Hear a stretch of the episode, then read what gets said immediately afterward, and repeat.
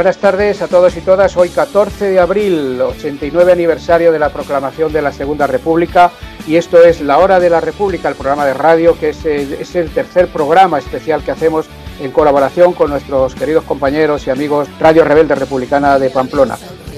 Y a los patriarcados, a las religiones y a los privilegiados, somos el futuro de las que ayer gritaron, viva la libertad y las republicanas. Canta conmigo por la igualdad, todas y todos al mismo tiempo, por orgullo es el momento, la nueva república. Canta conmigo por la igualdad, todas y todos al mismo tiempo, somos libres como el viento, somos republicanos.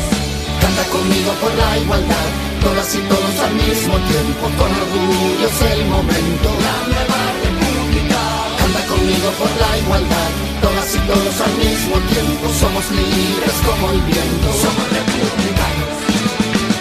Hoy no podíamos faltar en las ondas, aparte de, además de que es martes y es nuestro día. Y vamos a, empezar ya eh, rápidamente eh, la presentación. Como siempre, felicitamos a, a Félix Arana, saludamos a Félix Arana, que es el responsable de la página web de Unidad Cívica por la República, y también a las personas que hoy intervienen. Tenemos un plantel de lujo. Eh, Ángel Pasero y Juanjo, estos no son tan de lujo, pero sí que, de, es que estamos en Madrid y también te, tenemos a Elizabeth Donatello desde Bolonia, Italia, capital de la Romaña, ro, la Emilia Romagna, ¿no? Es así. Sí. Elizabeth, buenas tardes. Bienvenida a la hora de la República. Buenas tardes, muchas gracias y, por. Y ahora, y desde Pamplona, desde Madrid nos hemos ido a Pamplona, donde está Pachi, desde Pamplona a, a Bolonia y también nos damos un salto hasta París, donde tenemos a Teresa Meneses, licenciada en Derecho, escritora y excelente amiga, compañera y camarada. Buenas tardes, Teresa, ¿cómo estás? Hola. ¿Cómo, cómo lo lleváis por la capital de la por la capital del Sena? Pues eh, más o menos como por ahí supongo. Tenemos hasta el día 11 de mayo el confinamiento, ya lo dijo ayer el presidente Macron. Y Juanjo, que te, te, he nombrado pero no te he saludado, no me te he dicho hola. Es que nosotros, como somos de la morralla, aquí solamente nos saludamos ya. Muchas gracias. Bienvenidos a todos y a todas. Pues nada, y como ha dicho Ángel Pasero, que manda un, un, abrazo a todos y todas. Y vamos a empezar con nuestro eh, comentario. Eh, los hemos titulado los últimos eh, hacia la República, hacia el día 14, y hoy es el 14 de abril. En el recuerdo de la Segunda República procl la proclamamos la tercera. Vivimos unos momentos muy convulsos y confusos en el panorama político nacional, en el que estamos asistiendo a un gran pulso entre el capitalismo financiero, la política salvaje neoliberal, los poderes fácticos, las consignas de la Europa de los mercados, en medio de un grave problema sanitario a consecuencia del COVID-19. Esto, esta, lucha que se tiene este capitalismo salvaje neoliberal y los bipartidismos es por mantener esto precisamente el bipartidismo, la monarquía heredada del franquismo una, en la corrupción que afecta al mismísimo rey emérito Juan Carlos I. Hoy con Felipe VI al frente de la Casa Real y vértice de la operación que se viene preparando bajo el nombre de Segunda Transición, dando por finalizada la de 1977, para lo cual se requieren unos retoques cosméticos en la actual Constitución y la, y la reedición del Pacto de la Moncloa para que todo siga igual y nada cambie. La otra parte de este pulso político es el movimiento republicano disperso y poco organizado, que, que, debe encontrar un punto de encuentro que puede ser el proyecto que, que representa Unidad Cívica por la República, para ir ensanchando sus bases para crear opinión, opinión republicana y hacer llegar a los partidos y grupos que se reclaman de izquierdas y aunque dicen no ser, no ser prioritario el tema republicano, exigir que se suman a esta propuesta por la Tercera República. Reclamamos la Tercera República, una república federal, laica, feminista, participativa y solidaria, con amplio componente social y respeto a la identidad de los pueblos y sus derechos a decidir, y que tenga en la ciudadanía como centro de una democracia progresista, una república al servicio de las personas y no al servicio de los mercados. Para alcanzar esta meta debemos hacer pedagogía republicana, explicar e implicar a la ciudadanía en los valores republicanos y escuchar el clamor de la calle descontenta con la política de recortes económicos en todo lo público y hacerles partícipes de que con la monarquía obsoleta y corrupta nunca se establecerán los derechos ciudadanos. La República no es cambiar un rey por un presidente, es algo más. Libertad, democracia, participación del pueblo en todas las decisiones que nos afecten o dejar y dejar de ser súbditos y súbditas para ser ciudadanos y ciudadanas libres. La Organización Republicana de la Sociedad establece una política económica, cultural, social fundamentalmente y fundamentada en los derechos, deberes e intereses de todos los ciudadanos. los irrenunciables derechos de la ciudadanía en cuanto a la, consecución de una, de una renta mínima digna frente a la penuria económica laboral impuesta por el capitalismo neoliberal a la sociedad. El derecho de la sociedad a la cultura mediante la instrucción pública, laica, obligatoria, democrática y científica, el derecho a la sanidad pública y de calidad y para todos los ciudadanos, y acabar con cualquier tipo de discriminación, sea, sea esta racial, religiosa, sexual o por cualquier otra causa diferencial, tanto en la vida laboral como en la social. Denunciar los abusos, el abuso manifiesto de los medios de comunicación que coacciona la libertad de expresión y, por tanto, la organización libre de la sociedad. Es primordial para el patrimonio de los pueblos de la península ibérica el respeto a los idiomas y, las lenguas propias, así como los, aportes enriquecedores producidos por la convivencia y el mestizaje. La República Española fue la primera nación en plantarle cara a Hitler. No deberíamos ser los españoles, como algunos pretenden, los últimos en conocer nuestra propia historia, la historia que nos hace crecer como ciudadanos libres. Por eso reivindicamos la República. A eso queremos contribuir desde la base y articulando una mayoría social que haga posible esta tercera república con pedagogía, con cultura, con historia y memoria, con política. Estar en UCR es estar al pie de obra en el proceso de construcción de la, y en marcha de la tercera república. La república no se vota, la república se proclama. Salud y república. Camaradas, ya se abrieron las puertas, ya se terminó la esclavitud ya se rompieron las fuertes cadenas que oprimían a la juventud. Ser rebelde y jamás sea cobardes ante el enemigo opresor. Triunfarás en la vida cuando aplastes al fascismo cruel siempre traidor aquellos que la salvaron, al fuerte volvieron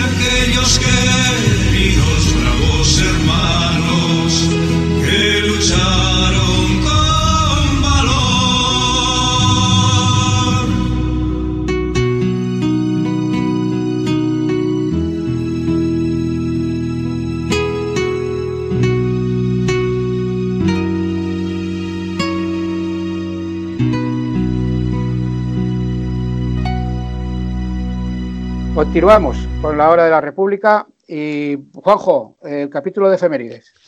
Bueno, pues hoy tenemos bastantes efemérides y no sé, parece que el 14 de abril eh, anima a que sea una fecha realmente ilusionante, aunque muchas de las efemérides de ahora, pues bueno, son fallecimientos de personas que han estado implicadas en la lucha, en la cultura y el compromiso. Eh, recordar en primer lugar que el 14 de abril del año 2018 fue la fecha de la cual se inició la querella argentina contra los crímenes del franquismo. Fue la primera vez en la cual un ciudadano español se personó previamente o se había organizado ante los juzgados de Buenos Aires para arrancar lo que se llama la querella argentina, puesto que aquí en España, a cuenta de hacer valer la ley de amnistía, había sido imposible adelantar, eh, poder juzgar los crímenes del franquismo. Por lo tanto, desde aquí, y con Chato Galante, que nos dejó hace poco, gran impulsor de la querella, pues este recordatorio. Eduardo Galeano, referencia inexcusable en el Mundial y específicamente en Latinoamérica, nos dejó el 13 de abril del 2015. El día 16, pero de 1828, Francisco de Goya, ese pintor que, supo pintar muchos de los problemas de la sociedad en su momento, la sociedad española. Albert Einstein, el 18 de abril de 1955, también falleció, una persona que también tuvo su compromiso por las libertades, además de su aportación al mundo científico. Gabriel Celaya, poeta español de la poesía social, de los pocos que hubieron un compromiso en toda la triste noche del franquismo, nos dejó el 18 de abril de 1991. Aquí, muy cercano, aquí en Madrid, Luis Montes, el doctor Luis Montes, luchador por la sanidad pública, luchador por la, defensa de la eutanasia, del derecho a morir dignamente, nos dejó de un infarto el 19 de abril de 2018. Y por último, comentar pues, eh, un fusilamiento, un fusilamiento más del franquismo, el día 20 de abril de 1963, el fusilamiento de Julián Grimao, dirigente comunista, que este año pues, no podremos ir a hacerle honores, como vamos todos los años, a la tumba del cementerio civil de aquí de Madrid. Estas son las efemérides que alrededor del 14 de abril pues os he traído hoy aquí a todos nuestros oyentes. Muchas gracias, Juanjo. Yo tengo dos, dos, dos efemérides, estas son muy, muy nuestras. Eh, Unidad Cívica por la República cumple hoy 18 años. Fue en 2002, tal día como hoy, cuando se fundó. Quedan, entre otros y otras de aquellos, de aquellos días, nuestro vicepresidente de Unidad Cívica por la República, Víctor Díaz Cardiel, al cual mandamos un abrazo muy fraternal. Y nuestro recuerdo in memoriam para Miguel Jordá, Armando López Salinas y José María Coronas. Desde la hora de la República expresamos nuestro agradecimiento a todas y todos los socios y socias de Unidad Ciudadana por la República. Un saludo, este saludo se extiende a nuestros expresidentes, felizmente vivos, José Luis Pitars y Miguel Pastrana, y, cómo no, al actual presidente Manuel Ruiz Robles, capitán de navío y portavoz del colectivo Anemoy, Militares por la Democracia y la República. Y otra felicitación, esta es para nuestros compañeros de Radio Rebelde Republicana, que hoy cumplen cinco años en antena. Año a año van creciendo y ya, es una referente, ya son un referente republicano para todas y todos los que luchamos por la Tercera República. Un fraternal abrazo a todos el equipo de Radio Rebelde Republicana y muy especialmente a Pachi, algo más que un manitas en la tecnología. Una gran persona, un gran amigo, un gran republicano. Vamos con la música.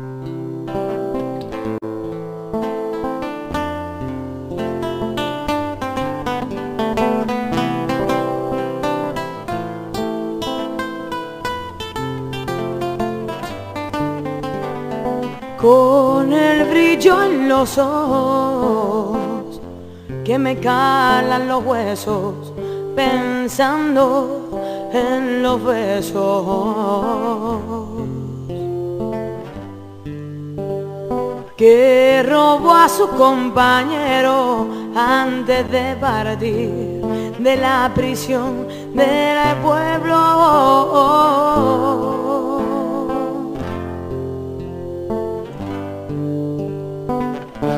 alimentándose de su propia sangre, desgarrando al tiempo, al miedo y al hambre. Republicana es su sonrisa, su mirada de mujer. Republicana fuera esa que le late el corazón. Republicana en la esencia que habita en su casa, heredera de la sangre de mi tierra, amamantándonos de ser de libertad.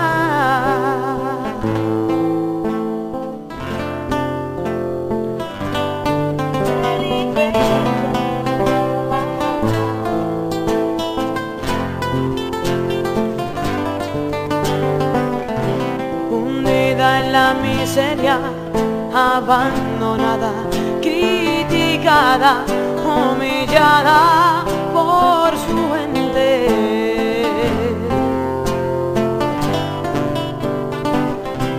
Luchando y ganando este pulso al destino por sus hijos como siempre.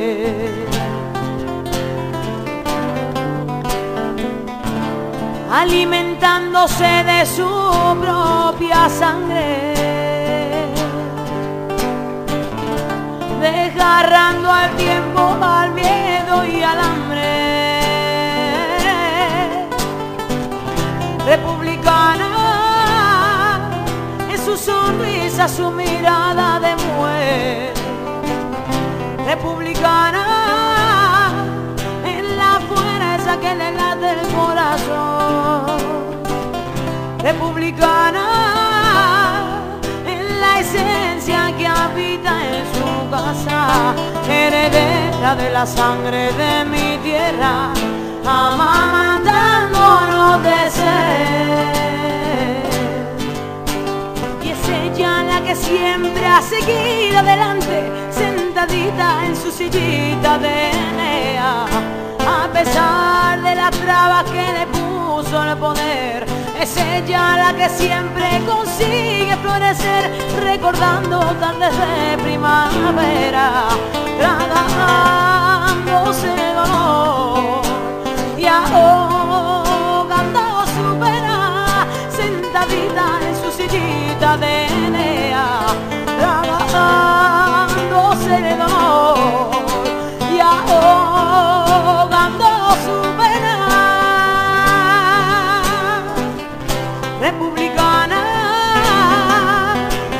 sonrisa, su mirada de mujer. Republicana en la fuerza que le late el corazón. Republicana es la esencia que habita en su casa, heredera de la sangre de mi tierra, amamantándonos de ser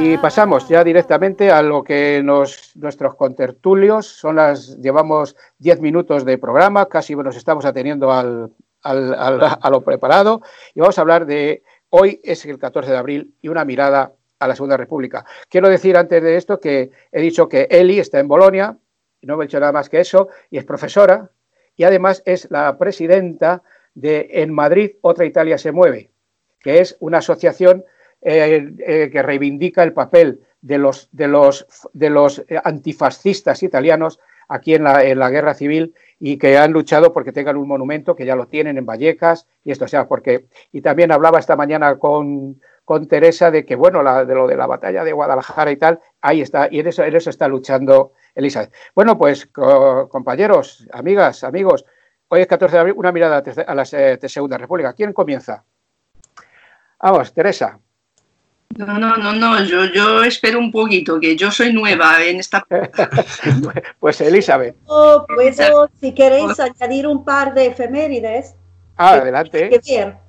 A ver, eh, estaba mirando porque me acordaba que en esas fechas, en las batallas de Guadalajara, en abril hubo, hubo luchas, hubo enfrentamientos de, de frente, momentos de guerrilla, ¿no? Esos momentos en que por pocos metros o pocos, bueno, eran menos de decenas de metros, se mataban entre ellos.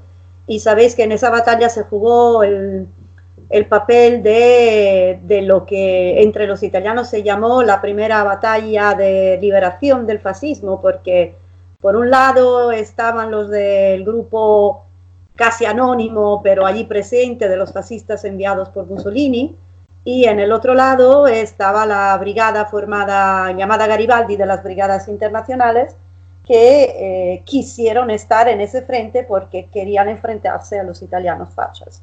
Después de, del exilio, de- del, del confinamiento, de haber podido y de haberse escapado de Italia hasta de dentro de, islas y de cárceles para, para poder estar ahí y para luchar para, en ese momento para la liberación, por la liberación del pueblo español y de esa república que todos veían como un gran peligro, un gran peligro para toda Europa, sino para todo el mundo si se hubiera derrumbado, ¿no? Cosa que ahora, después de casi de más de 80 años, lo vemos muy claramente, ¿no? Todo esto. Y como efemérides, por ejemplo, lo estaba recordando esta mañana todas las radios y todas las televisiones, hoy se murió un gran pedagogo y un gran escritor italiano que se llama Gianni Rodari, conocido en todo el mundo porque sus obras para niños, sobre todo sus poesías, están traducidas en todos los idiomas, en las escuelas italianas como las españolas se suelen leer y se suelen aprender mucho estas poesías muy breves y muy alegres para niños y niñas. Y casi siempre el tema central de sus poesías eran eh, que había que acabar con la guerra y que la paz era el valor más importante. Entonces creo que es una efeméride importante. y Muchas también gracias. es el día de la muerte de Simone de Beauvoir, eh, que no me acuerdo en qué año murió, pero es el mismo 14 de abril. Y eh, para volver a los brigadistas internacionales es la muerte de Randolfo Pacciardi. Pacciardi fue uno de los jefes de las brigadas internacionales de la Brigada Garibaldi durante cierta fase, cuando, eh, cuando se decidió por razones de eh, equilibrio entre los grupos que formaban ese grupo italiano, quién tenía que ser el jefe, no había enfrentamientos entre, sobre todo entre anarquistas y comunistas, y Pacciardi, que era un republicano muy honrado, eh, pues consiguió el mando de la Brigada Garibaldi y fue al mando cuando estuvo en la batalla en la zona de, de Guadalajara. Muchas gracias. Bueno, pues eh, hablamos, hablamos un momentito de la, una mirada a la Segunda República. Juanjo. Bueno, yo creo que el tema de la Segunda República es una referencia inexorable para lo que es el pueblo español, también lo que ha sido para todos los brigadistas internacionales que de otros países, de 35 países de todo el mundo vinieron a defender la libertad y que fue la antesala de lo que después llegó el fascismo. Y en España, pues esa es la llama que ha permanecido latente, bien es cierto que muy apagada durante toda la época de la dictadura, eh, las condiciones objetivas y políticas no permitían mucho más, pero ahora mismo está cogiendo fuerza. Y está cogiendo fuerza no tanto como memoria histórica, sino que yo creo que la juventud está asumiendo este tema. Yo creo que hay unos retos importantísimos de aquellos que llevamos en el momento republicano mucho más tiempo, en insuflar los valores republicanos para que no se vea la república como algo, algo meramente mmm, anecdótico o algo meramente lúdico o algo meramente simbólico. Yo creo que es responsabilidad del movimiento republicano poder ayudar a transmitir también a la juventud este tema, en todas cosas porque la juventud es el futuro.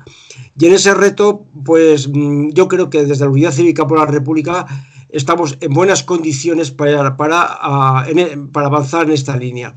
Y qué duda cabe que también los propios fallos de la monarquía, además de los propios inherentes a lo que es el propio sistema monárquico, en este caso los fallos borbónicos, que no son fallos, sino, repito, la propia idiosincrasia de, de, los borbones, con toda esta corrupción del, del mayor inter, corrupto internacional y comisionista, el Juan Carlos, el rey emérito, pues pueden favorecer este tema. Es cierto que la pandemia está impidiendo llevar a cabo eh, eh, iniciativas que eh, abunden en este camino, pero tenemos camino por delante. Por lo tanto, hoy es un día de alegría y es un día de, en fin, de perseverar en, esta línea que, es el reto que, repito, tenemos en el movimiento republicano.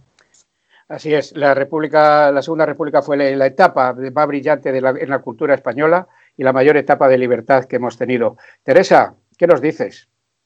Bueno, como te decía esta mañana sobre esto de, la situación actual y para ver si podemos avanzar hacia la Tercera República, eh, yo estoy oyendo voces, sobre todo con el asunto este de los pactos de, de la Moncloa, que nos han sacado aquí ahora eh, de momento. Eh, hay un miedo entre, quizá entre nosotros, de la parte de las izquierdas, yo estoy viendo como un miedo a, a que estos pactos eh, vayan a ser un retroceso, un retroceso eh, hacia, hacia lo poco que se pudo, que se pudo eh, conseguir en el 77, en el 78, en el 77, los primeros pactos de, de la Moncloa. Bien, es evidente, me parece evidente que la derecha es lo que persigue. La derecha es lo que persigue, sacando ahora a colación lo de los segundos pactos de la Moncloa. La derecha para mí quiere retroceder no al 77, sino más allá del 77. O sea, quiere deshacer todo el camino que hemos podido hacer hasta aquí, que no ha sido el que nosotros quisiéramos, pero que ha sido bueno, mm, ha sido más o menos importante, o sea, tiene cosas positivas, queremos más, queremos mejor, es evidente, pero fue positivo, fueron, vamos, tuvieron cosas positivas. Entonces, yo lo que pienso es que, aunque no hemos querido nosotros especialmente estos segundos pactos de la Moncloa, tenemos que saber una cosa. Eh, no vamos a echarlos para atrás. O sea, esto va para adelante. O sea, esto no vamos a poder ahora decir, no, no los queremos, no los han puesto aquí delante, eh, eso no está bien, nos quieren hacer retroceder. Cierto, cierto, cierto, nos quieren hacer retroceder. Pero yo pienso que justamente eh, eh, es, es una posibilidad que tenemos de nosotros, justamente, avanzar. Es decir, en lugar de tener miedo a lo que pueda salir, como algunos dicen, que lo comprendo, dicen, es que si ahora se hacen unos segundos pactos de la Moncloa, los obreros lo van a tener muy mal. ¿Cierto? Es lo que quieren, es lo que quiere la derecha. Para eso lo hacen, para que el capital pueda avanzar y los obreros siempre retroceder y la república no llegue nunca y todo lo que sabemos. Pero bueno, eso no quiere decir que sea cierto que vaya a suceder. Nosotros estamos aquí para impedirlo. Es el momento. Yo pienso que es una oportunidad inesperada el que nos pongan delante ahora unos segundos pactos de la Moncloa. Porque si entonces, en el 77, con lo débiles que estábamos en la izquierda, que estábamos, bueno, pues, pues perseguidos en, en las cárceles, estábamos, pues no sé, eh, impedidos de hacer cualquier cosa, estábamos clandestinos, estábamos prohibidos, ahora creo que tenemos una posición un poco más firme vamos a ver, tenemos más fuerza, se supone, más posibilidades de hacer cosas. Luego, el pacto de los pactos de la Moncloa, si tienen que tener lugar, y la derecha, aunque dice que no, el casado y los otros y no sé qué, realmente va por ahí, la derecha al final va a decir que sí, pues aquí tenemos el enfrentamiento con la derecha. ¿Es ahora o nunca? Yo es lo que veo. ¿Es ahora o nunca? Entonces aprovechemos estos pactos de la Moncloa que nos quieren ahora imponer para decir, vale, muy bien, de entrada, no queremos monarquía, pero claramente, claramente se dice, porque vamos a ver, ellos que están apuntando a que el gobierno de coalición se deshaga, es lo que quieren, que Podemos salga del gobierno y claro, y Izquierda Unida y todos los que todos los que no son los que no son eh, del Partido Socialista. Entonces, vamos a ver, si ellos están intentando tirar al gobierno, nosotros intentamos tirar a la monarquía y ahí vamos. De todas Es que no hay otra. Es que Sí, tenemos sí, que agarrarnos a, tenemos que agarrarnos y no quedarnos atrás y no tener miedo. Es la lucha.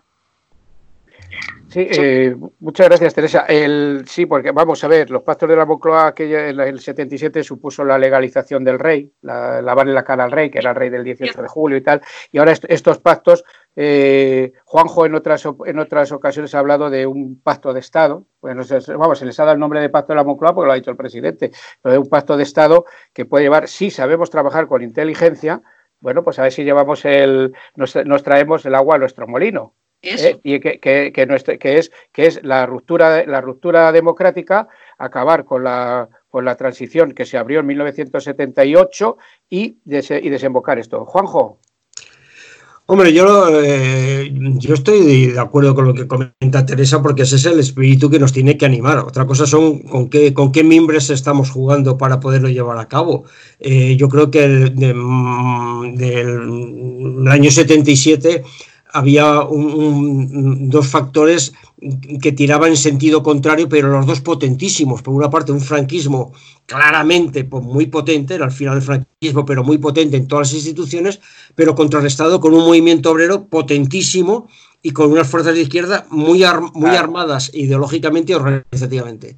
Si eso yo lo traslado ahora mismo aquí, independientemente del nombre que se den, pues yo veo que aquí el problema mm, radica en que la situación es no el franquismo, pero políticas de derechas, que para el caso me es lo mismo, pero un movimiento obrero no tan fuerte y por lo tanto el gobierno de coalición, que es un factor fundamental en estos momentos, el problema para mí es si este gobierno, este gobierno de, de coalición puede mantenerse. Si se mantiene, es el momento oportuno para, evidentemente, eh, que esos pactos, que yo creo que son necesarios, tengan el componente que estamos buscando siempre. No sé si llegará hasta el límite de poder cambiar el modelo de Estado de monarquía-república. Pero en todo caso, todos los componentes económicos y de derechos, ahí está. El problema que yo le veo es que no está tan claro que los componentes que hubieron para la, investidura de Pedro Sánchez se mantengan. Y eso, junto a la suma de las fuerzas de la derecha,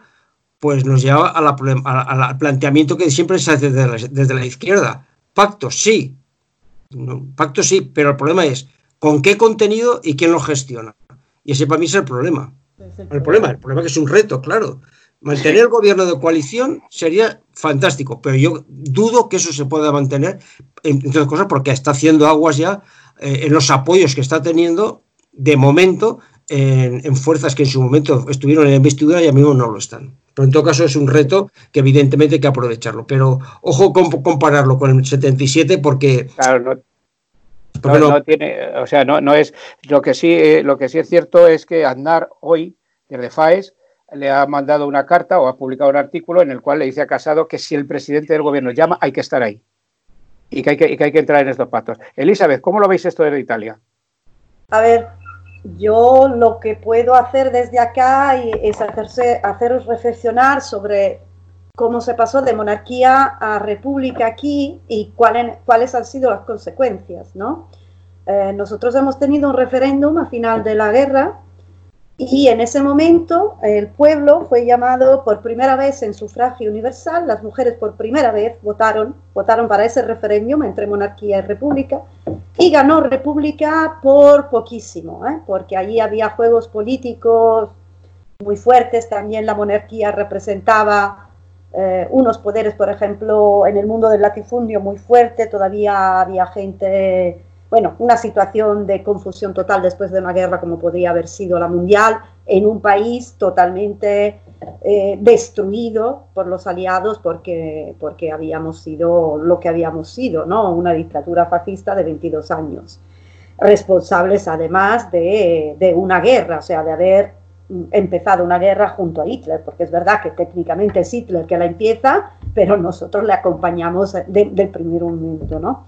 Y lo, eh, a ver, es un poco lo que decíais antes, ¿no? Monarquía y república, pero lo que es una monarquía es lo que es una república, porque si la república es solo lo que son las repúblicas en este momento en Europa, o sea, un poder fuerte que de, de la aristocracia pasa a la burguesía capitalista y los representantes al poder en una república son solo de ellos, es muy difícil que se puedan cumplir los retos que fueron los que llevaron la Segunda eh, República el 14 de abril de ese año en España.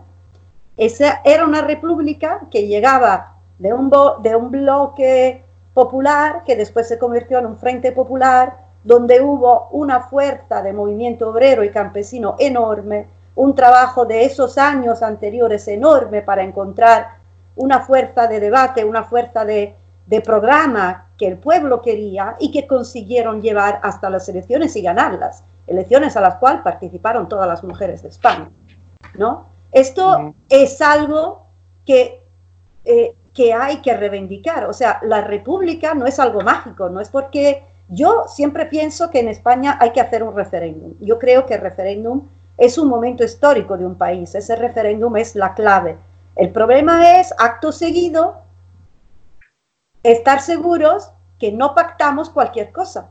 porque aquí sí que pactamos cualquier cosa. En nombre de la paz, que en realidad no era una paz de justicia social, ¿no? El movimiento obrero fue como quedándose a la espera, ¿no? Porque no se quería perder la paz, bueno, el miedo a, la Guerra Fría, ¿no? Y todo lo que fue, eh, congeló los verdaderos cambios y las verdaderas revoluciones. Y esto empezó desde el minuto uno, cuando, cuando el grupo de, eh, de hombres y mujeres entró en, en el Parlamento para discutir la Constitución, ya en ese momento se fue enfriando el modelo revolucionario y la fuerza revolucionaria de los cambios. Que sí que esa constitución tiene, porque en realidad tiene unos artículos increíbles como la tiene la francesa y otra y ahora la española, porque la tiene también la española, pero el problema yo creo en el siglo, en el, en el siglo XXI es que muchísimas de esas palabras escritas en el papel, como me dicen mis alumnos, profe, están en el papel, pero no por la calle. Yo no vivo de ellas. Yo no puedo vivirlas, porque en realidad no es así. Por ejemplo, el otro día debatían, yo ahora tengo que hacer clase como la estamos haciendo nosotros aquí, y con el hecho que no puedo hacer clase, entre comillas, normal, pues le pongo unos artículos, unos videos, unos audios y ellos debaten sobre un tema. Pues me comentaban que, que muchos de esos artículos de la Constitución, por estar cerca del 25 de abril, estamos debatiendo sobre ese tema, sobre la ciudadanía, los derechos, no están realizados. En realidad están escritos, pero no lo están. Por ejemplo, el derecho a tener libertad religiosa, ¿no? Nuestro, nuestra Constitución dice que somos un país laico como lo es Francia, ¿no? Pero en realidad llevamos una semana viendo el Papa en directo a todas horas con sus ceremonias cristianas. Ha habido unas protestas de ciertos grupos, sobre todo libertarios, porque claro, son ellos que se ponen a la cabeza de esta protesta, que han escrito en algunas calles de la ciudad donde pasaba el Papa y otros episcopos, porque a pesar de la pandemia tienen permiso para, para hacer sus ceremonias en las calles. ¿No? no puede ir la gente, pero ellos han tenido permiso de ir y hacerlas y retransmitirlas por televisión en directo, ¿no? Televisiones nacionales y públicas, o sea, no las privadas, que esas ya son otra cosa, ¿no? Entonces los niños decían, bueno, ha habido gente que les ha puesto por, por los muros de donde pasaban que esta es una que somos un país laico y que y que no tienen que aparecer por todas partes, porque a las 8 de la tarde tiene que aparecer un telediario y otras cosas, no el Papa en continuación, ¿no? Bueno, quizás pueda aparecer una tarde, pero no seis tardes seguidas a las 8 de la tarde, como ha sido, ¿no? Y además le dan voz sobre temas. Por ejemplo, nos ha dado las gracias a los que llevamos comida a los pobres, como si fuera él que nos tiene que dar las gracias. O sea, se sustituye a la figura del primer ministro o del presidente de la República.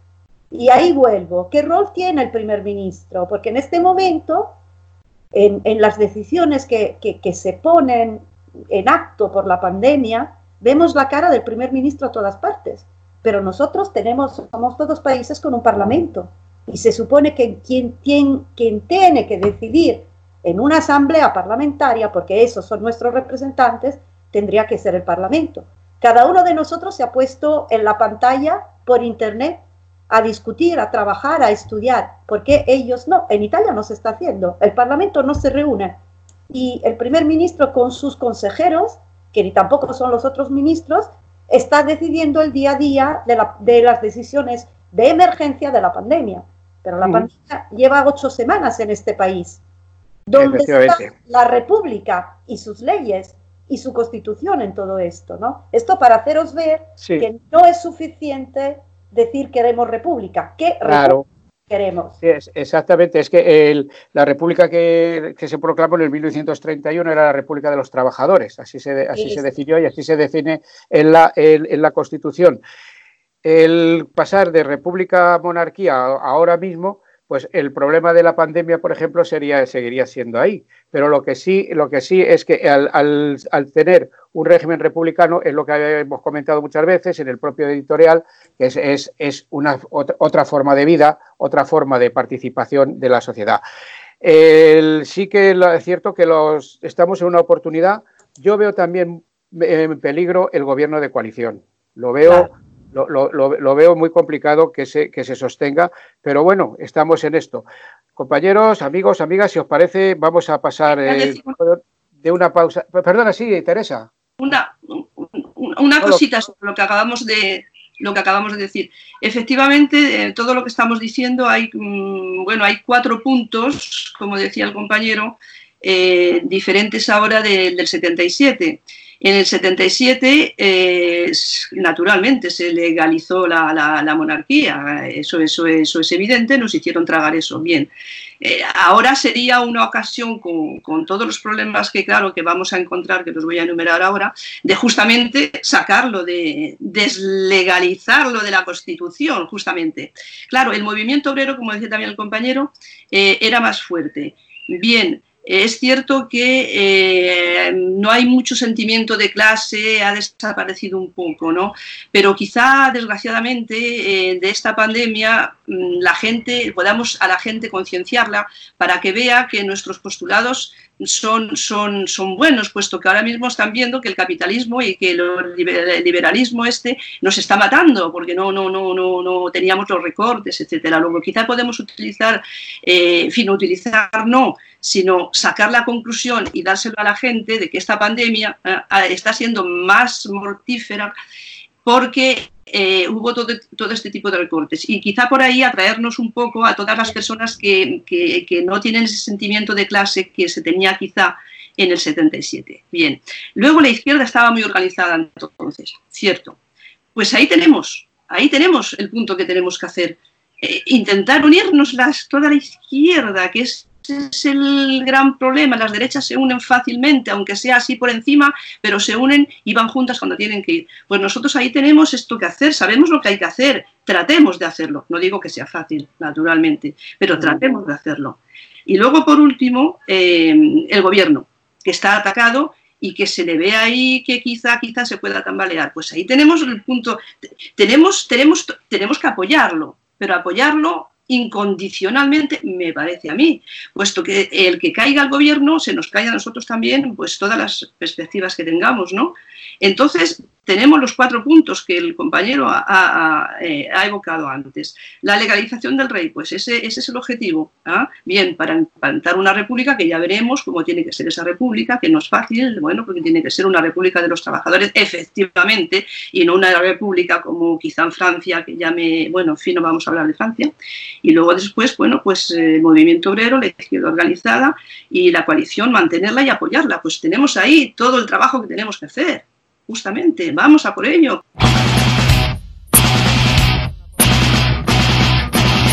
Hey tú, Jovan, ¿dónde vamos a llegar? Pepe, ustedes, no sé cuándo vamos a parar, pisando el derecho de nuestros viejos, que su historia nos quiere ocultar. No juguéis con nuestros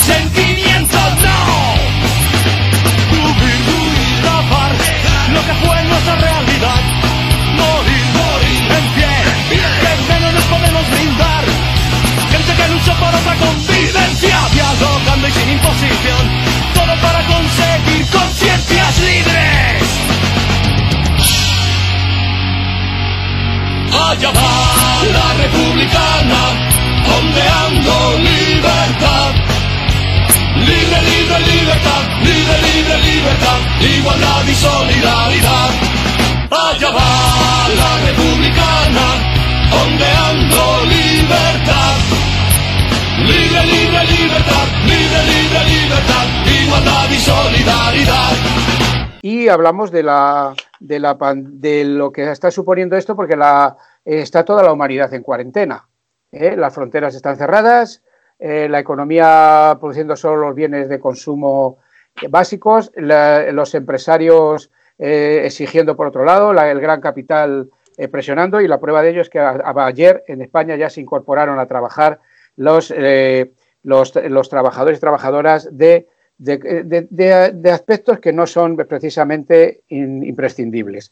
Entonces, por, ahí, por ahí vamos. Y también, bueno, pues la, esto, esto es eh, se está produciendo, por otro lado, eh, el, el, desconcierto que hay aquí en España con las mascarillas, con los gastos. Resulta que la Comunidad de Madrid pues, ha perdido una, un 23 millones en un avión que, no son, que según lo que se dice, no son los que están llegando. O sea, esos 23 millones se han perdido por algún lado. O sea, hay un desconcierto total y que el gobierno sí debía de, sí debía de, asumir. Aparte de, la, de cómo está la derecha en este aspecto. Están deseando que la, que la barrera de los 20.000 muertos llegue para atacar ferozmente al gobierno, para hacer como hicieron cuando ETA, que, que y lo de ETA fueron 800 y pico asesinatos los que hubo. Y aquí, y aquí se está, o sea, se está en una, una, en una derecha de rapiña que de verdad, lo que decía Teresa, pues sí, ojalá y se mantenga, y lo que pensamos todos es que ojalá y se mantenga este gobierno, este gobierno de coalición, porque también es cierto que sin Unidas Podemos muchas de las medidas que ha tomado el Partido Socialista no se hubieran tomado.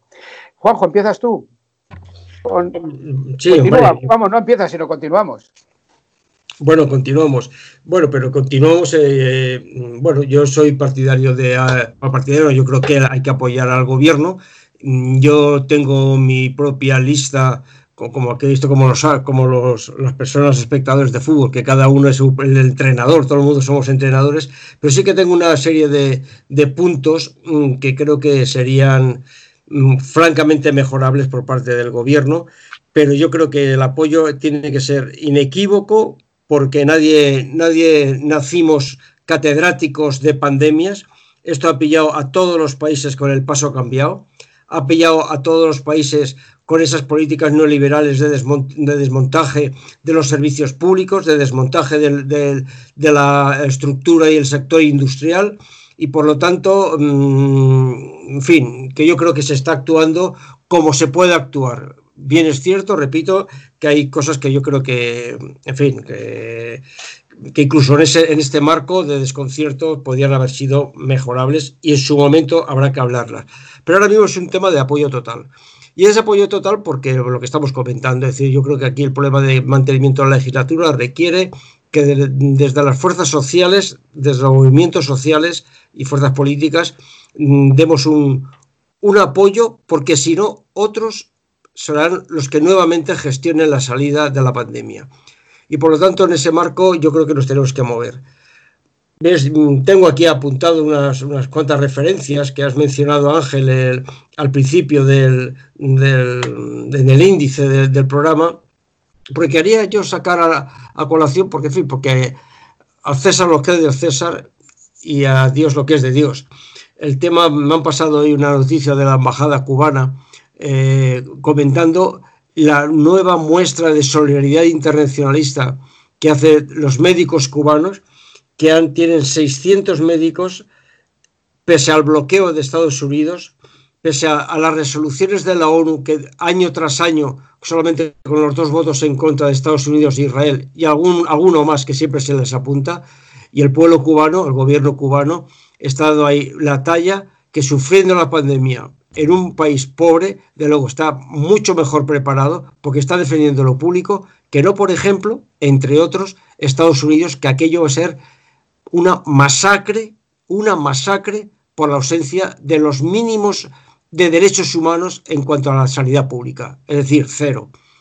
Y por lo tanto, mmm, quería sacar este tema a colación. Hay otros temas que has comentado, pues si te parece más adelante, comentaré también una, una, un, un, una reseña que ha mandado, nos ha mandado a los socios la, de, la Asociación Derecho a Morir Dignamente, porque creo que merece la pena también tenerlo en cuenta, pero si te parece lo comentamos después para dar tiempo, para dar margen Pues sí, a los pues- compañeros y compañeras que estáis también aquí alrededor. Sí, es decir, mira, que el- España es un Estado descentralizado y las competencias de sanidad están en las comunidades autónomas, están transferidas todas.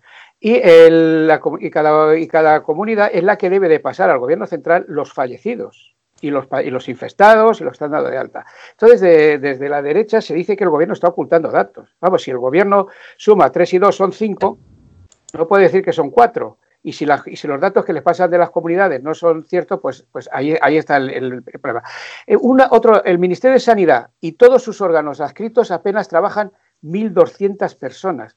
De la Consejería de Sanidad de Madrid dependen más de 80 83.000 trabajadores, 74.000 en el Servicio Madrileño de Salud y de ellos 56.000 son, son personal sanitario. Es decir, no soy centralista, no quiero una república, bueno, no, no quiero una república centralista, quiero una república federal, pero en estos momentos, en estos momentos, el gobierno, el gobierno se tenía que plantear el poner coto a todas estas, a todas estas dispendios que se hacen en las, en las sociedades. Sí que es cierto que la que la, el- la solidaridad de Cuba se está demostrando en, en to- en todo, en todo el mundo y aquí, bueno, pues eh, no, se está, no se está diciendo nada de esto, los, los telediarios pues son como nos decía Elizabeth, como la, los, los informativos ahí. También aquí hemos tenido al Papa, ¿eh?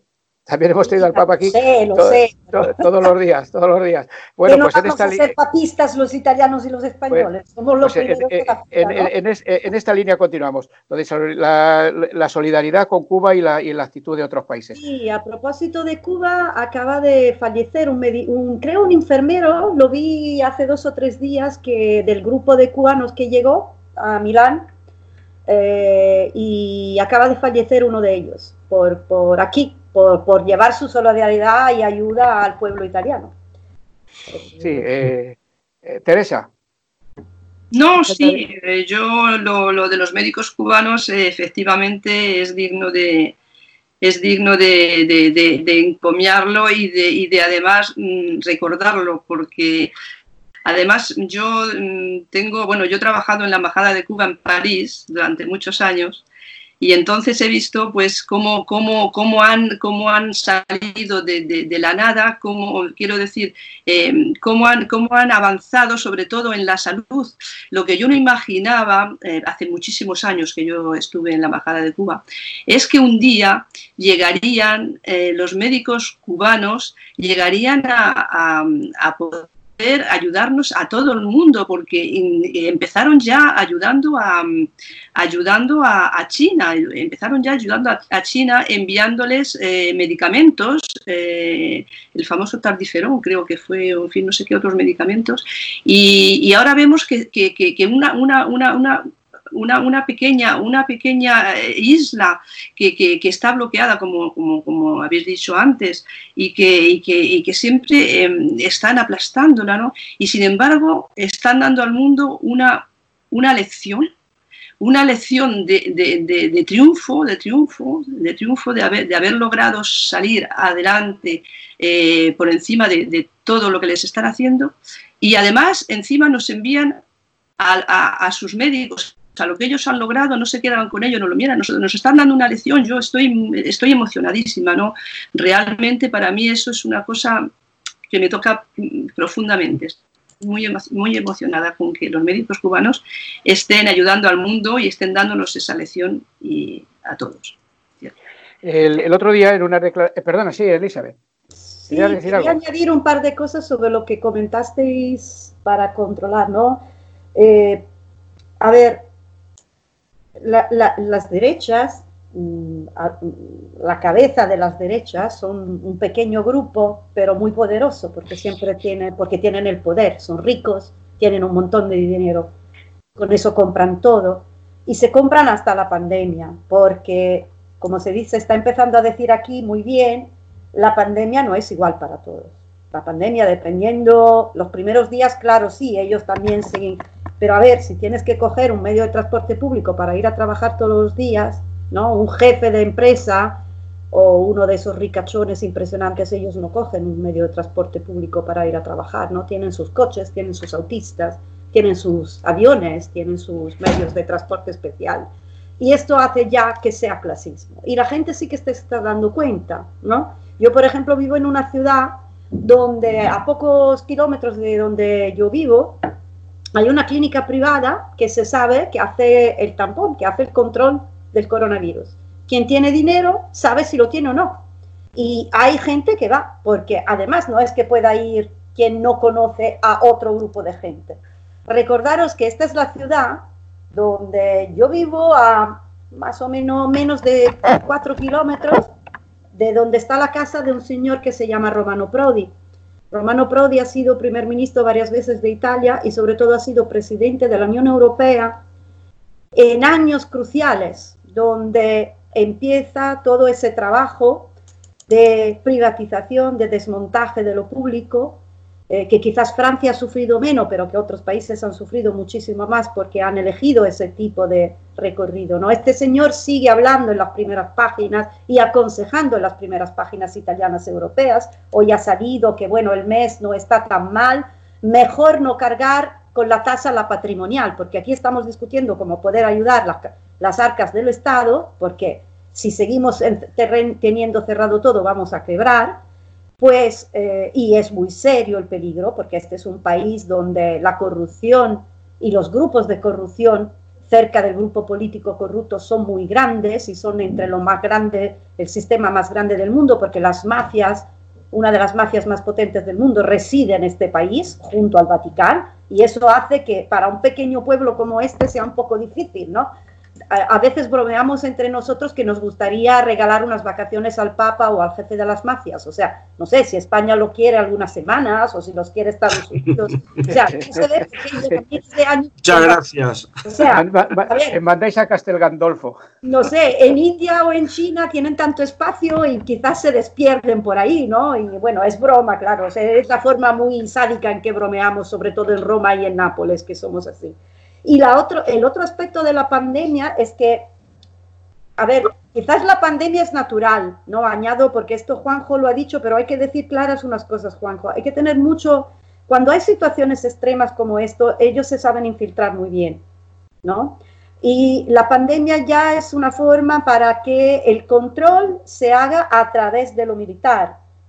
El gasto militar en estos momentos no ha bajado en nuestros países y se ha incrementado porque tienen que hacer el control de las calles. No tenemos que salir de casa, pero sí que tenemos que salir a trabajar la clase obrera y campesina.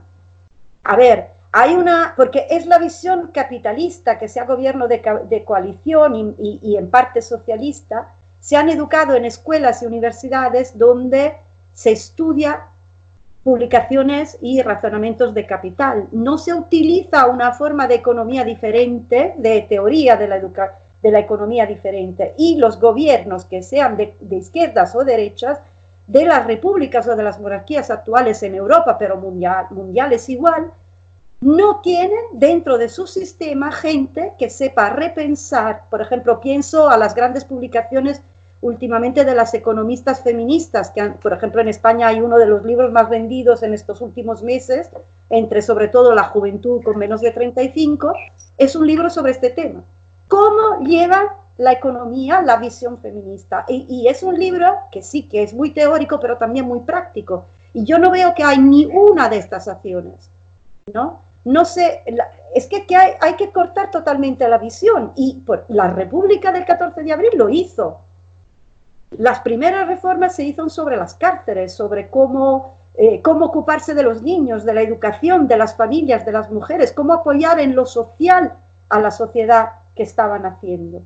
Y ese es un cambio que no hemos vuelto a ver. Vemos pequeñas cosas como puede estar haciendo ahora Portugal o como ha hecho Grecia porque se ha encontrado en la situación de quiebra, pero apenas nos recuperamos volvemos a las andadas capitalistas. Claro, la derecha a toda fuerza, pero cierta izquierda igual, porque en estos años de, de- de- de- de- después de la Segunda Guerra Mundial, en las universidades no se ha impartido una visión diferente, o si se, lo ha, o si se ha hecho, se ha hecho demasiado poco, y no nos atrevimos a presentarlas en los debates y en los encuentros. Casi no, casi no lo hacemos ni en los barrios. Sí, sí. Eh, son, llevamos 40 minutos, 40, 45 minutos, 40 y, no, ya 45 minutos de programa, algo más. Pero bueno, tenemos con la, con la licencia de Pachi, vamos a, a seguir y, y ya estamos también viendo. Mira, yo quiero comentar una cosa. El, por ejemplo, aquí en España, desde el 1 de enero al 10 de marzo, el Partido Popular y Vox llevaron 107 iniciativas al Pleno del Congreso, ni una sola sobre el coronavirus. No hubo un solo debate en el Pleno sobre el COVID-19 antes del estado de alarma, solo una comisión de sanidad y en algunas preguntas por escrito, pero la oposición en toda esa etapa solo estaba obsesionada con una cuestión, Venezuela. Venezuela y los comunistas en el gobierno. O sea, es decir, esa es la oposición que tenemos y lo que quiere decir, hace uno, ayer, ayer o ayer ayer, en televisión española entrevistaron a una portavoz, una líder de Vox. Dijo que este gobierno comunista quiere implantar la eutanasia para cargarse a todos los ancianitos. Juanjo, y ahí queríamos llegar, al derecho a morir dignamente. Ya, bueno, eh, yo creo que eh, la verdad es que ha habido declaraciones, mm, yo creo, de bastante poco afortunadas, en el sentido cuando, vamos, declaraciones desde la oficialidad, en el sentido de decir, bueno, realmente es que hay que priorizar eh, el tema, porque claro, si en una unidad de cuidados intensivos solamente hay 10 respiradores y llegan 12 personas, pues, eh, y aparte graves, porque para eso están los cuidados intensivos, pues a ver a quién, quiénes son los dos que, no se ponen. Eh, son los dos últimos, son... Y aquí ha habido pues un poco el tema de un poco de segregación por edad, ¿no? Eh, aquello pensar, bueno, por las personas más mayores, pues bueno, pues vamos, se, ha comentado así, ha habido declaraciones de que se le iba a priorizar mejor a aquellas personas que tenían una mayor esperanza de vida pero por edad, no tanto por situación. Claro, mm, cuando los recursos son escasos y limitados, pues yo me metido que es un tema pues, hasta ético que los profesionales de la medicina eh, tendrán que tomar y clarificar en su momento. Pero lo que yo quiero llamar la atención es, primero, mm, que esto no es una eutanasia, ni pasiva ni activa. La eutanasia es un, derecho ciudadano eh, que, tiene, que parte de una premisa inequívoca, que es la voluntariedad de la persona y cuando eso no existe, esa voluntariedad, no se puede llamar eutanasia, se puede llamar mm, otro tipo de medidas que son las que se deben aplicar. Con lo cual, esas campañas que desde la derecha se hacen mm, prostituyendo el concepto de eutanasia, hay que combatirlo porque, claro, detrás de esto está que cuando aquí en España se intente aprobar si las prioridades lo, permiten, una ley de eutanasia, pues ya tiene el caldo de cautivo de que eso es matar a los viejecitos. Eh, esa es la primera mm, matiz. Segundo, es que yo creo que en todo caso, pues, eh, este tema que comentaba de los recursos finitos, yo creo que eh, es una de las cosas que yo mm, tengo apuntado aquí en mi listita para hablarla en su momento, es que yo creo que hay que garantizar los derechos del final de la vida, ¿no? Y yo creo que ha habido medidas como, por ejemplo, todo el tema del acompañamiento a los enfermos, o por no hablar del tema del acompañamiento en el sepelio, que en fin, que han sido unas medidas mm, excesivamente mm, con, poca, con poca empatía para los enfermos o para los familiares. Y yo ahí creo que mm, se podría haber mejorado claramente. Y aquí pues saco a colación pues una nota que ha sacado, ha hecho pública la Asociación Derecho a Mover Dignamente, de la cual pues me ha llegado porque para eso soy socio, en el cual pues llamando la atención pues estos, estos puntualizaciones que os he comentado, mm, en fin, porque creo que merece la pena para que la sociedad lo tenga claro y no confunda unas cosas con la otra y también, pues eso, este derecho al final de la vida con dignidad, eh, el derecho de los familiares para el acompañamiento, bueno, familiares, para los enfermos, en fin, mm, es muy triste que alguien esté muriendo en un hospital y por aquello del contagio, por lo que sea, o por no haber recursos para tapar el contagio, tengan que morir en la más absoluta soledad y después en el sepelio y tal. Pero en fin, es lo que quería comentar. Eso lo, lo, estamos viviendo en, en, mi familia. Una tía mía de 89 años murió el otro día, ella sola, en una residencia, la Adolfo Suárez, aquí de Madrid, que hoy ha salido en televisión, que bueno, pues ya hay una, hay una asociación que, la, que ha puesto una demanda. Murió sola y mañana se la enterrará con tres personas nada más. Pero bueno, esto es una anécdota, una cosa personal. Eh, nos quedan seis minutos. Eh, sobre esto, Teresa Elizabeth, esto que, hemos planteado de la... Y lo que ha, sido, ha sido bastante llamativo ver lo, que ha pasado porque se supone que es un país súper católico, donde el rito de la, de la muerte, ¿no? llevamos dos o tres años debatiendo en el Parlamento la ley de eutanasia que todavía no conseguimos, porque aquí, claro, eh, lo religioso católico es muy potente y el debate sigue y las derechas no permiten que avance. Y, entonces, claro, se supone que tenemos un derecho a la muerte digna muy alto y muy profundo. Bueno, resulta que en Milán se han desbordado tanto con las muertes del momento de las primeras dos semanas que el ejército otra vez ha sido llamado con camiones para llevar a los cuerpos de los muertos a otras provincias. Han llegado aquí, a Bolonia y en otra ciudad cerca, que ya estamos a más o menos 350 kilómetros, sin ningún pariente alrededor, porque nosotros si muere alguien, que sea de pandemia o de otra cosa, no podemos celebrar ninguna manifestación religiosa de ningún tipo y no podemos acompañar al muerto. Yo tengo, por mala suerte, un compañero que se me ha muerto en estos días eh, joven eh, de, un infarto que no tenía nada que ver, no hemos podido, ni su familia, ni sus hijos han podido acudir al cementerio. Y además, esa, esa fila enorme de camiones que han llevado esos cadáveres, no han podido ni elegir el rito porque han sido todos incinerados. A ver, esos cadáveres no, son no tienen infección después de la pandemia, después de, de haber... Entonces no se entiende por qué, por qué han sido incinerados. Y están en un depósito cerca de Bolonia, pero vienen de toda la zona de Lombardía, de Milán. Y, y, muchos de esos parientes no sabemos si han sido avisados, porque mucha de esa gente salía de los centros de mayores, de donde ahora está saliendo todo el escándalo, porque han empezado a tener pandemia mucho antes y con el hecho de la privatización, para esconder lo que estaba pasando, hasta han escondido cadáveres.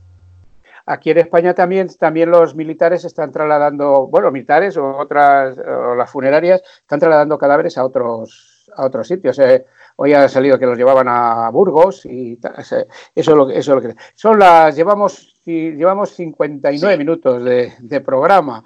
Eh, bueno, yo decía, aquí hemos, hemos, hablado de todo, hemos hablado de, de, la situación actual de la Tercera República, que es lo que, por lo que luchamos, con, la, con una monarquía, eh, con el, la etapa de mayor descrédito de, de, toda la historia, de toda la última, de toda la última historia, porque la, la historia de los Borbones se las trae. Pero bueno, eso no es, eso no es, el, no es el, el, debate de hoy. El debate será en otro momento. Hombre, hemos, hemos, recuperado a Teresa. De hecho, si no me acuerdo mal, nada más acabar la guerra en el 39 hubo una pandemia de tuberculosis, ¿no? Por, sí, sí. Que se y, y, muchísimo, de los, de, muchísimo de los pobres que habían perdido la guerra, porque claro, fueron los que se ¿sí? y, a familias que no les dejaban trabajar, con, con, miembros en la cárcel y a la mujer claro. que quedaba afuera no la dejaban trabajar y sí, o sea, toda, una, toda una etapa que, bueno, que decíamos antes que, la, que sobre los pactos y tal, el, lo que tenemos que erradicar de una vez aquí de por todas en España es al franquismo. El franquismo está en el ejército, el franquismo está en la judicatura y el franquismo está en todos los sitios, está, está presente. Eso es lo que tenemos que terminar. Una república, pues sí que sería la solución para empezar a acabar con, con todo esto. Eh, si os parece, si queréis añadir brevemente en un par de minutos alguna cosa, y si no pasamos a, a una información del laicismo y el IRPF. Eh, de, venga, un, un, par yo, de minutillos cada quiero uno. añadir una cosa, tiene que ser no solo una república, pero también una fiesta del Día de la República. Por ejemplo, del fin del fascismo sería la fiesta de de todos los franquismos en España. Bueno, yo soy italo-española y sueño con ese día, ¿no? Porque aquí cuando el 25 de abril, que es fiesta nacional de, dentro de la Constitución y no la pueden quitar, es algo único. Este año vamos a cantar a las 3 de la tarde del 25 de abril toda Italia y todos los italianos y italianas por el mundo Bella Ciao juntos. Va a ser algo increíble porque, a ver, en Italia somos más o menos 60 millones, pero con el hecho que tenemos una migración espantosa como los españoles, hay más de 120 millones de italianos fuera de Italia, que, pero que tienen origen. O sea, me la imagino, por ejemplo, mis alumnos me han, pedido, me preguntado, profe, lo hacemos nosotros también, queremos cantar, ¿no? Me parece un gesto eh, que, que, una, que, que, un pueblo, si tiene una fuerza como esta, ¿no? Imaginar todas las canciones que tenemos de la época republicana, ¿no? Y que seguimos cantando yo creo que es un paso a tener, o sea, tener en la Constitución, hacer un referéndum y declarar un día como día nuestro, un día de fin, no es tanto el día de la República o el día de la Nación, que, que lo tenemos, ¿no? Porque es en diciembre, es un día en el cual declaras que se han muerto todos los fascismos.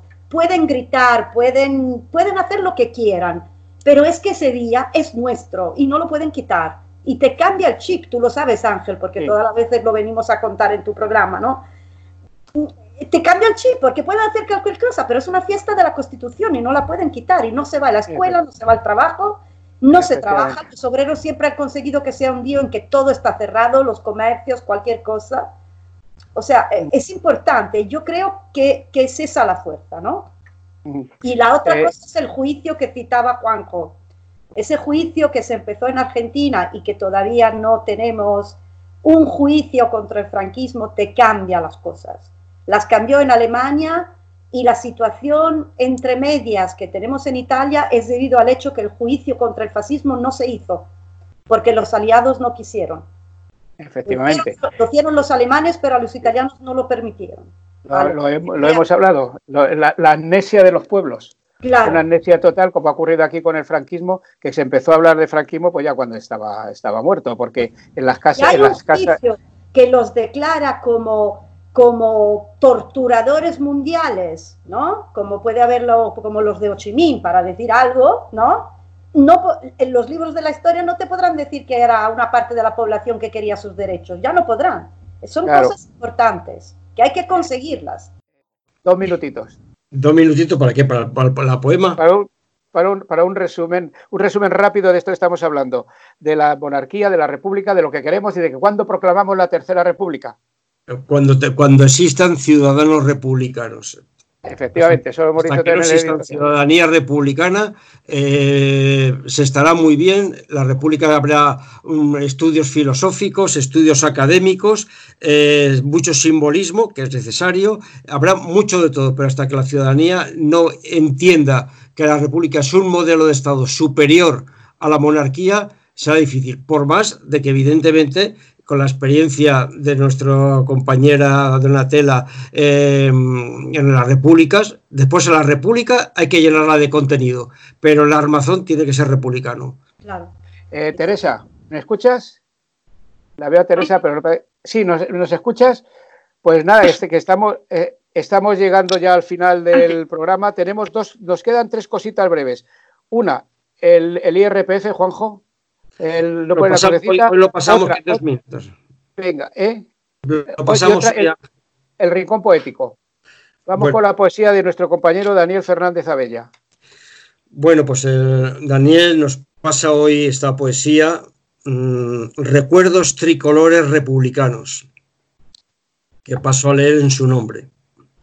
¿Qué fue de aquel pueblo revolucionario contra la dictadura de Rivera, de la monarquía traicionera, del Berenguer reaccionario? Trajo la república.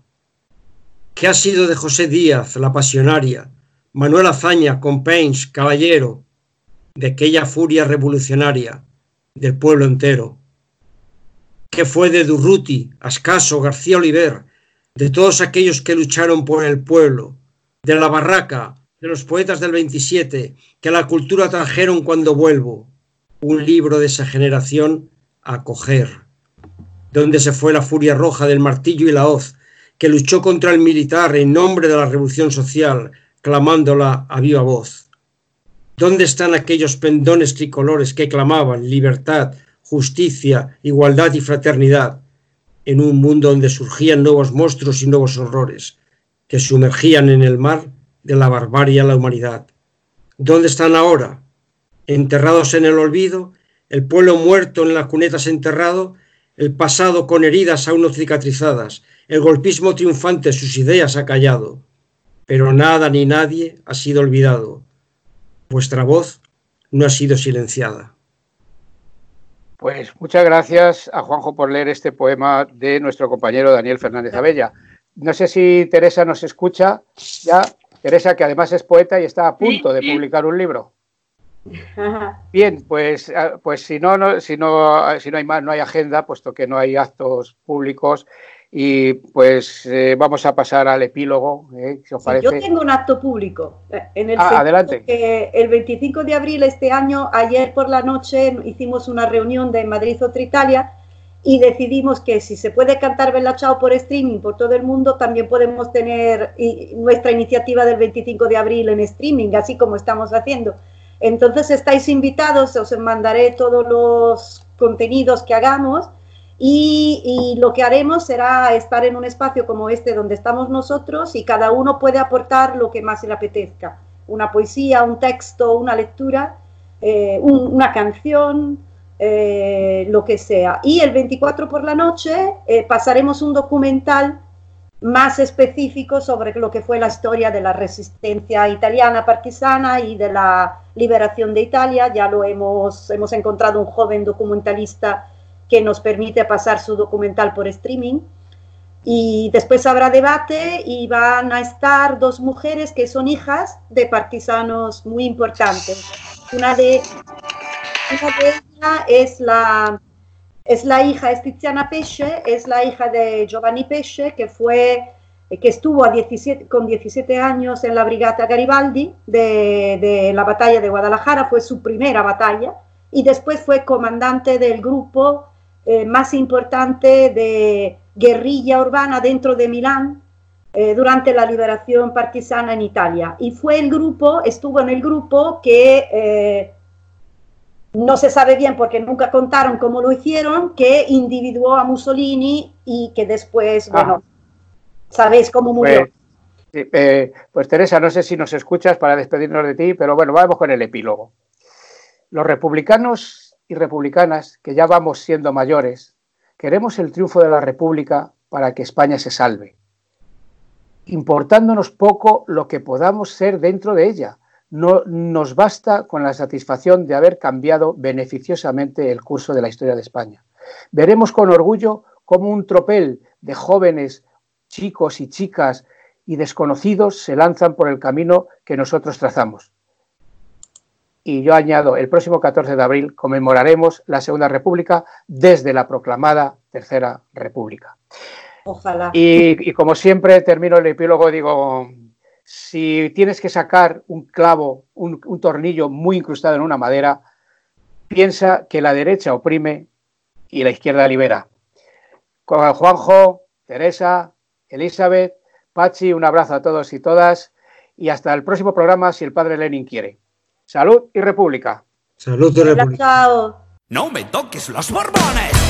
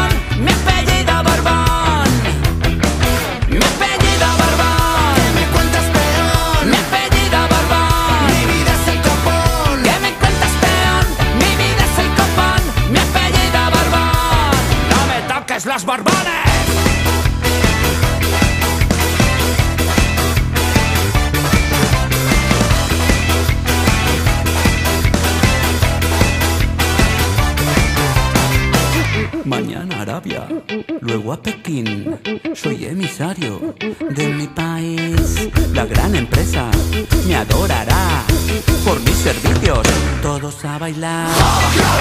La tercera está en camino ya. Para